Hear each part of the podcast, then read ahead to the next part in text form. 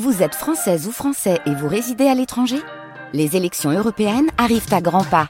Rendez-vous le dimanche 9 juin pour élire les représentants français au Parlement européen.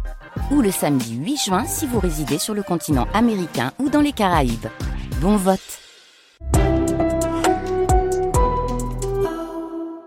Le club des correspondants en Allemagne aujourd'hui parce qu'un parti vient de voir le jour à Cologne. Ce parti politique s'appelle DAVA. Il s'adresse tout particulièrement aux musulmans d'Allemagne et compte présenter des candidats aux élections européennes du mois de juin. Nathalie Versieux, vous êtes à Berlin.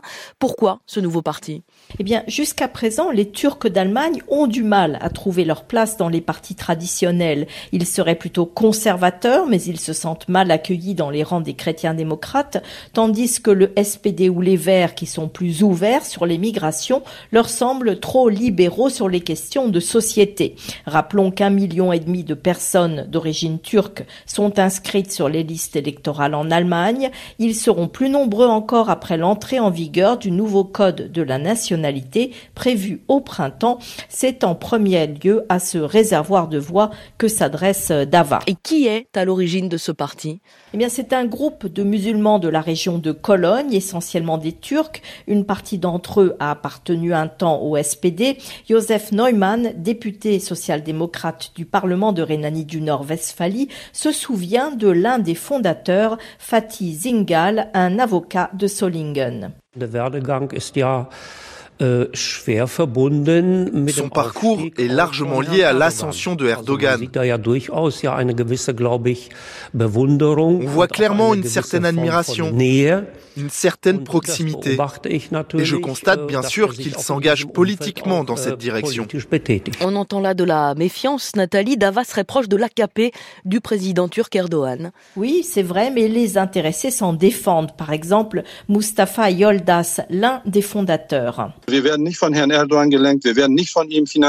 Nous ne sommes pas manipulés par M. Erdogan. Nous ne sommes financés ni par lui ni par l'AKP en Turquie. C'est vrai que parmi nous, il y a des gens qui ont de la sympathie pour l'AKP et Erdogan. Mais nous avons parmi nous aussi des gens qui ne sont pas d'origine turque. Et du côté de la classe politique, Nathalie? Eh bien, côté allemand, on note une forte inquiétude. Le député vert Max Lux estime ainsi que Dava n'est rien d'autre qu'une version turque du parti d'extrême droite AFD. Le ministre de l'Intérieur du Brandebourg demande aux services de renseignement de suivre de près les activités de ce nouveau parti. Naissance difficile donc pour Dava qui espère aussi se présenter aux législatives de 2025 après donc les européennes de juin prochain. Nathalie Versu en Allemagne. Alors comment cette initiative est-elle perçue en Turquie? Marie-Pierre Véraud, vous êtes à Istanbul. On l'entendait à l'instant, les promoteurs du parti d'Ava en Allemagne ont beau démentir tout lien avec le parti du président Erdogan, l'AKP. La Turquie se soucie de plus en plus de sa diaspora, notamment des 3 millions et demi de Turcs qui résident en Allemagne. Oui, Recep Tayyip Erdogan est le premier dirigeant turc à prendre sa diaspora au sérieux. C'est d'ailleurs lui qui a pour la première fois utilisé le terme de diaspora dans ses discours. Auparavant, la classe politique turque voyait surtout ses expatriés comme des sources de devises. L'actuel président a lui réalisé son potentiel électoral. Il y voit une manière de pousser les intérêts de la Turquie à l'étranger et de gagner les voix des nationalistes ici dans ce pays qui est profondément euh, polarisé. Depuis son arrivée au pouvoir il y a 20 ans, Erdogan n'a cessé de resserrer les liens avec les Turcs de l'étranger. Une date reste en mémoire, c'est le 8 février 2008. Il est alors Premier ministre. Il monte sur scène à l'Arena de Cologne devant 16 000 de ses citoyens. C'est une première dans l'histoire des relations germano-turques. Cette même année, un registre des électeurs étrangers est créé par le Conseil électoral suprême.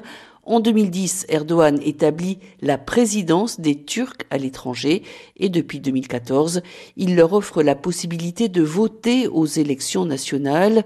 Il en a récolté les premiers fruits en 2017 lors du référendum sur la Constitution qui a créé le poste de président et qui a conduit à la concentration de tous les pouvoirs entre ses mains.